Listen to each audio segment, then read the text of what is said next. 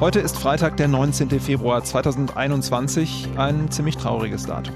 Ja, denn genau vor einem Jahr war der rassistische Anschlag in Hanau und wir erinnern deswegen heute an die Opfer und schauen uns die juristische und politische Aufarbeitung an. Außerdem klären wir, was der neue US-Präsident Joe Biden meinte, als er sagte, America is back. Wir sind Jens Lehmann und Leonie Schwarzer. Hi. Guten Tag. News Junkies. Was du heute wissen musst. Ein Info-Radio-Podcast. Die Ermordeten hießen Ferhat Unvar, Mercedes Kirpatsch, Sedat Gürbüz, Gökhan Gültekin, Hamza Kurtovic, Kaloyan Velko, Willi Viorel Paun, Said Neza Hashem und Fatih Sharascholu. Das sind die Namen der Opfer des rassistischen Attentats von Hanau, vorgelesen von Bundeskanzlerin Angela Merkel in ihrem Videopodcast. Genau ein Jahr ist es her, dass der Täter neun Menschen ermordet hat und dann anschließend seine Mutter und sich selbst getötet hat. Und die Namen der Opfer zu nennen, das ist wichtig mhm. und darauf macht auch die Aktion und auch der Hashtag Say Their Names aufmerksam damit eben auch deutlich wird, dass die Opfer eine Biografie haben, also eine Geschichte. Und bevor wir nochmal näher auf die Opfer eingehen, wollen wir noch einmal kurz zurückkommen zu dem Abend vor einem Jahr. Ja, in gerade mal zwölf Minuten hat der Täter damals neun Menschen an mehreren Tatorten in Hanau ermordet. Darunter waren zwei Shisha-Bars, ein Kiosk, eine Bar und sein Tatmotiv, das ist relativ einfach, das ist Fremdenhass gewesen. Und danach ist er dann, so sind zumindest die bisherigen Erkenntnisse der Ermittlerinnen und Ermittler, nach Hause gefahren und soll dort seine Mutter erschossen haben und dann sich selbst. Der Täter, das äh, war ein 43 Jahre alter Deutscher. Laut Gutachten war er psychisch krank, hat unter Verfolgungswahn gelitten und äh, wurde einmal auch in die geschlossene Psychiatrie eingeliefert. Deswegen, trotzdem konnte er als Sportschütze legal mehrere Waffen besitzen. Und er hatte vor dem Attentat schon Schriften und Videos mit Verschwörungstheorien und rassistischen Ansichten im Internet veröffentlicht. Warum das keine Konsequenzen hatte, da kommen wir gleich nochmal drauf zu sprechen. Vorher schauen wir uns aber an, wie es den Angehörigen der Opfer, aber auch den Überlebenden heute geht. Die meisten von ihnen sind noch immer schwer traumatisiert und können kaum fassen, was da vor einem Jahr passiert ist. Ja, eine Angehörige hat gesagt, der Mörder hat nicht nur unser Kind ermordet, sondern uns auch mitgenommen. Wir leben aber wie Leichen. Das ist schon ganz schön krass, die Aussage. Und die Angehörigen, die fragen sich bis heute, warum ist das eigentlich passiert? Ja, zum Beispiel Serpil Unvar fragt sich das. Sie hat vor einem Jahr ihren Sohn bei dem Attentat verloren. Warum sind die gestorben eigentlich? Dass sie nicht blaue Augen und gelbe Haare haben, ne? blonde. Das finde ich nicht normal. Ne? Deswegen, wir sollen nie vergessen. Warum? Das verstehe ich ja nicht. Diese Frage frage ich jeden Tag zu mir selber. Warum? Warum mein Sohn ist gestorben? So wie Sapil Unvar geht es vielen Angehörigen. Auch der Dokumentarfilmer Marcin Wierczowski. Der bekommt die Trauer hautnah mit. Der kennt die Angehörigen ziemlich gut, weil er sie für eine sehr beeindruckende ARD-Dokumentation, die gibt es auch in der Mediathek, immer und immer wieder getroffen hat. Viele, mit denen ich jetzt noch neulich gesprochen habe, die sagen, mir geht's wie an dem Tag, nach dem 19. Februar und manche sagen, mir geht's von Tag zu Tag schlechter. weil es hat tiefe Wunden hinterlassen, die, die noch sehr offen sind. Ja, Trauer ist das eine, Wut eben das andere. Und Wut vor allem auf die Behörden, die nach Meinung der Angehörigen viele Informationen zurückgehalten haben und bis heute zurückhalten. Marcin Wierczowski, der hat ihnen da auch sehr genau zugehört. Viele wissen bis heute nicht, wann ihre Kinder gestorben sind, wie sie gestorben sind, wo sie lagen, warum sie acht Tage die nicht zu Gesicht bekommen haben, Obduktionen durchgeführt worden sind gegen den Willen der Angehörigen. Also da läuft gewaltig was schief. Ja, das sehen auch viele Angehörige und ihre Anwälte, aber auch Opferverbände so. Es gibt einfach kann man sagen, zu viele offene Fragen in diesem Fall. Die sind inzwischen auch Bestandteil der juristischen Aufarbeitung der Tat und die schauen wir uns jetzt auch mal an. Und da ist zum Beispiel die Frage, warum war der Notruf der Polizei an dem Abend offenbar nur schwer erreichbar? Und da gibt es ja die, ja, kann man sagen, sehr tragische Geschichte von mhm. Willi Viorel Paun. Der hat den Attentäter vom ersten Tatort in der Innenstadt bis zum zweiten Tatort verfolgt und währenddessen, wie andere Zeugen auch, immer wieder versucht, die Polizei zu alarmieren, aber die war nicht zu erreichen. Also die Notrufzentrale, die war offenbar unterbesetzt an diesem Abend. Und der 22-Jährige, der ist schließlich äh, dann auch vom Attentäter erschossen worden. Der hessische Innenminister Peter Beuth, der hat jetzt, ein Jahr später, Schwierigkeiten beim Notruf in der Nacht eingeräumt. In Zukunft äh, will man deshalb alle Anrufe in einer zentralen Leitstelle ankommen lassen. So zumindest der Plan des Innenministeriums. Ehrlich gesagt hilft das den Toten jetzt aber auch nicht mehr. Das macht zum Beispiel auch Ayla Kurtovic richtig wütend. Ich würde mir wünschen, dass der Sachverhalt lückenlos und vollständig aufgeklärt wird und dass man aus den Fehlern, die passiert sind, Konsequenzen ziehen. Und somit würde ich sagen, dass ich keine sichtbaren Konsequenzen bisher gesehen habe, was den Anschlag von Hanau angeht. Ja, Konsequenzen sollte es nach Meinung der Angehörigen und der Überlebenden auch wegen der Pannen im Vorfeld der Tat geben. Sie fragen sich, wie der Attentäter als eingetragener Sportschütze an eine Waffe kommen konnte und noch extra ein Schießtraining machen konnte, obwohl seine psychischen Auffälligkeiten den Behörden vorher bekannt waren und außerdem hat er ja ein offen rassistisches Manifest veröffentlicht, das jeder lesen konnte, der eben ein bisschen googeln kann. Mhm. Und auch die Rolle seines Vaters, die ist bis heute unklar, muss man sagen. Äh, hat er von dem Plan seines Sohnes gewusst?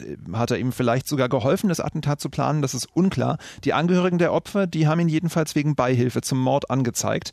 Außerdem hat der Mann noch eine Anklage wegen Beleidigung am Hals, weil er die Überlebenden und die Angehörigen nach der Tat beschimpft hat und sie aufgefordert hat, sich dem deutschen Volke unterzuordnen.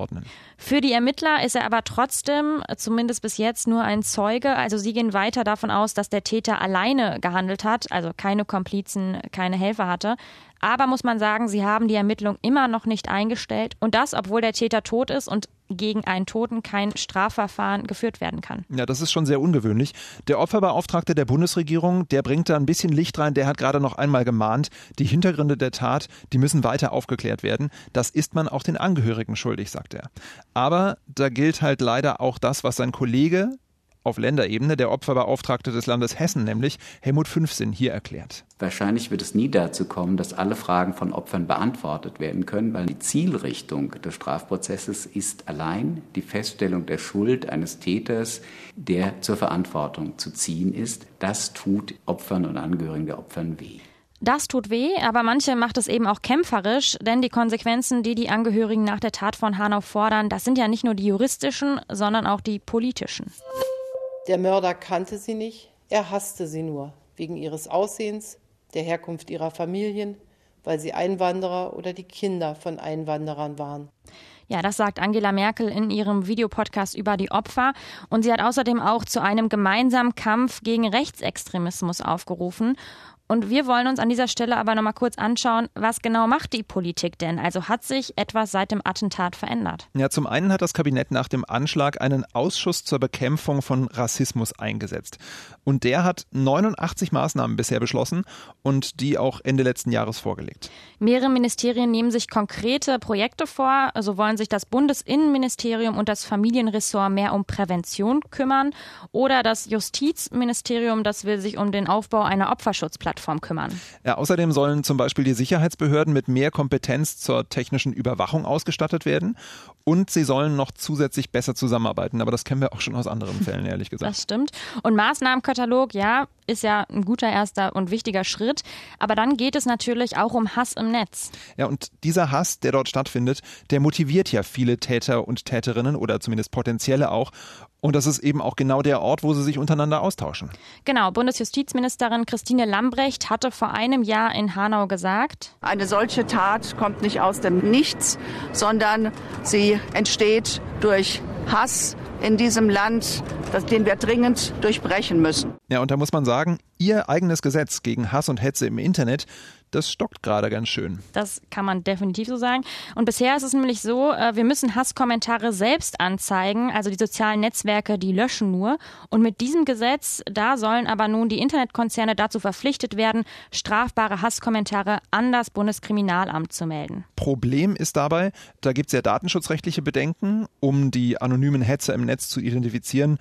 Da müssen Ermittlerinnen und Ermittler bei Telekommunikationsunternehmen Kundendaten abfragen. Das ist die sogenannte Bestandsdaten. Datenauskunft und die hat das Bundesverfassungsgericht letztes Jahr ja gerade gekippt. Also, deshalb hat Ende Januar der Bundestag erstmal ein sogenanntes Reparaturgesetz beschlossen. Der Name sagte schon, es sollte mhm. dann eben diese, äh, diese Probleme reparieren. Und genau das ist jetzt aber wiederum im Bundesrat vor einer Woche durchgefallen. Ja, warum? Weil vor allem Grüne und FDP das Gesetz für verfassungswidrig halten.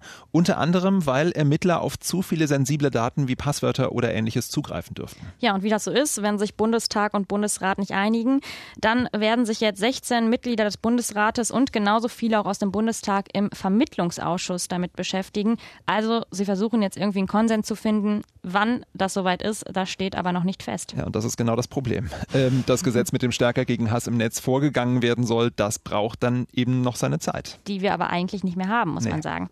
Bei der politischen Aufarbeitung, da geht es aber natürlich auch darum, was ist denn in Hanau passiert seitdem? Zum einen wird sich der Bund an einem europaweit ausgeschriebenen Wettbewerb beteiligen. Da äh, geht es um ein Kunstdenkmal für die Opfer des Anschlags in der Stadt. Und der Bund beteiligt sich auch am Aufbau eines lokalen Demokratiezentrums. Der Bürgermeister von Hanau, Klaus Kaminski von der SPD, der hat heute im Inforadio erzählt, was er macht, um die Angehörigen zu unterstützen. Wir haben als Stadt sehr, sehr früh Opferbeauftragte ähm, installiert, ähm, hauptamtlich seit vergangenen Juli ein, ein, Mitarbeiter, der sich beinahe rund um die Uhr ähm, um, die, um die Anliegen der, der Opferangehörigen äh, kümmert, ganz lebenspraktische Hilfe gibt bei der Wohnungssuche, bei Beantragstellungen für Opferentschädigungen und, und, und. Ich selbst habe ähm, im Monatsrhythmus mit, mit allen Angehörigen immer gesprochen. Also auf kommunaler Ebene scheint es da zumindest schon mal zu funktionieren mit der Kommunikation. Es sind da einige Dinge angestoßen worden, aber trotzdem, wir gucken nochmal ein bisschen zurück. Es bleiben jede Menge Fragen offen. Also zum Beispiel, warum konnte der Täter legal zu Waffen kommen? Oder warum war der Notruf so schlecht erreichbar? Ja, und die politische Aufarbeitung, die muss natürlich auch weitergehen. Ähm, wir erinnern uns dran, darüber haben wir auch schon im Podcast gesprochen, der Verfassungsschutz, der bezifferte das gesamte rechtsextremistische Potenzial in Deutschland in seinem jüngsten Verfassungsschutzbericht für das Jahr 2019 auf rund 32.000 Menschen. Ja, und die Sicherheitsbehörden, die haben einen deutlichen Anstieg der Straftaten aus dieser Gruppe verzeichnet von 19.409 auf 21.290 Delikte. Bundesinnenminister Horst Seehofer, der bezeichnete bei der Vorstellung des Verfassungsschutzberichts den Rechtsextremismus als größte Bedrohung der Sicherheit in Deutschland. Der neue US-Präsident Joe Biden, der hat vor zwei Wochen eine außenpolitische Rede gehalten und dabei diesen Satz gesagt, der, wir erinnern uns, auch rauf und runter gespielt wurde. America is back. Diplomacy is back. Also da sagt er, Amerika ist zurück, die Diplomatie ist zurück und zwar im Zentrum, im Herzen amerikanischer Außenpolitik. Das klingt erstmal ganz schön pathetisch, aber er hat das auch noch äh, in derselben Rede noch ein bisschen genauer begründet. Wir müssen den neuen globalen Herausforderungen gemeinsam begegnen der Corona-Pandemie, dem Klimawandel und der Verbreitung von Atomwaffen. Herausforderungen wie diese können nur gemeinsam gemeistert werden. Ja, und dass er das ernst meint, das merkt man heute an gleich mehreren Meldungen. Heute ist nämlich der Tag, an dem die USA offiziell wieder dem Pariser Klimaschutzabkommen beitreten. Das hatte Biden ja schon an seinem ersten Arbeitstag eingeleitet. Heute ist dann wiederum eine 30-tägige Frist abgelaufen und die USA, die sind jetzt wieder drin. Der Klimasonderbeauftragte der USA, ja, sowas gibt's jetzt auch. John Kerry, der ist heute extra bei einer kleinen Zeremonie dabei. Die findet am Sitz der Vereinten Nationen in New York statt mit Generalsekretär Antonio Guterres. Und der hat gestern schon von einem Schlüsselmoment auf dem Weg zu einem nachhaltigeren Klimaschutz gesprochen. Genau, und ich habe eben gesagt, mehrere Meldungen. Also mhm. Biden hat eben äh, auch noch von einem anderen wichtigen Schritt gesprochen. Er will nämlich die Verbreitung von Atomwaffen verhindern. Und da passt eben die andere große Meldung heute dazu, dass sich die USA jetzt doch wieder mit dem Iran an den Verhandlungstisch setzen wollen. Unter der Vermittlung der Europäischen Union soll eine Rückkehr zum Atomabkommen verhandelt werden. Da geht es ja darum, den Iran letztendlich davon abzuhalten, Atomwaffen herzustellen und im Gegenzug aber die internationale Isolation des Landes zu beenden. Da hat die US-Regierung heute also auch Einlenken signalisiert. Damit wären gleich zwei der umstrittensten Schritte von Ex-Präsident Donald Trump wieder rückgängig gemacht. Signale, die passen heute natürlich umso besser, Jawohl. wenn Joe Biden zum ersten Mal direkt mit vielen seiner Partnerinnen und Partner bei der Münchner Sicherheitskonferenz spricht. Und das ist ja eine der weltweit wichtigsten Formate, wo eben über internationale Politik gesprochen wird. Ja, siehst du, da kommen wir wieder zum Anfang mit dem Ton von Joe Biden. Diplomacy is back. Achtung, jetzt kommt eine herzzerreißende Tiermeldung. Nach dem Kater, der Bürgermeister werden möchte, worüber wir in dieser Woche mhm. gesprochen haben, schon wieder ein Tierthema heute. Ja, und auch über den heftigen Wintereinbruch in Texas, da haben wir schon gesprochen. Da musste jetzt aber auch noch eine weitere groß angelegte Rettungsaktion gestartet werden, und zwar für tausende Meeresschildkröten. Ja, und der Hintergrund der ist wirklich dramatisch, finde ich. Die Schildkröten, die sind in eine Art Ohnmachtszustand verfallen. In dem sinkt ihre Körpertemperatur so stark, dass sie weder essen noch schwimmen noch den Kopf über Wasser halten können. Also da war eine Rettung ganz, ganz wichtig. Ja, und die Schildkröten wurden deshalb alle aus dem heruntergekühlten Wasser im Golf von Mexiko gerettet. und vorübergehend in ein nahegelegenes Tagungszentrum gebracht zum Aufwärmen. Ja. Ja, und wenn man die Bilder sieht, wie die so leblos nebeneinander liegen, das ist schon, das sieht schon sehr, sehr traurig aus. Ja, dabei heißt es offensichtlich nur abwarten. Die brauchen jetzt noch ein paar Tage, bis sie aus der Kältestarre wieder erwacht sind und dann geht's richtig los. Ja, und statt ins Tagungszentrum hätten sie sich auch einfach bei uns aufwärmen können, Oh, locker, kann man ja. sagen an der Stelle. Hier wird's nämlich richtig frühlingshaft nach dem Wintereinbruch der letzten Wochen. In Berlin 15 Grad am Sonntag und strahlender Sonnenschein. Krass, wenn man sich überlegt, dass vor einer Woche ungefähr noch minus 10 Grad waren. Ich krieg's gerade überhaupt nicht gebacken irgendwie mit den Temperaturen. Vor allem bin ich heute Morgen noch mit meiner dicken Winterjacke hier angekommen und ich merke schon, die brauche ich jetzt erstmal die nächsten Tage nicht Auf mehr. jeden also. Fall. Jetzt ist schon wieder Zeit für Übergangsjacken. Wir haben so viele Jacken. Und nächste Woche vielleicht dann wieder die Winterjacke, man weiß es nicht. An diesem Wochenende auf jeden Fall strahlender Sonnenschein angesagt. Wir gehen raus, genießen's. Nächste Woche sind dann Katharina Hopp und Martin Spieler für euch wieder da. Wie immer Kritik, Lob, was euch auch immer auf dem Herzen liegt, gerne an newsjunkies.inforadio.de. Wir freuen uns darüber. Und ihr könnt uns natürlich auch auf Abruf bei Alexa hören. Nicht vergessen. Tschüss. Ciao. News Junkies. Was du heute wissen musst. Ein Podcast von Inforadio. Wir lieben das Warum.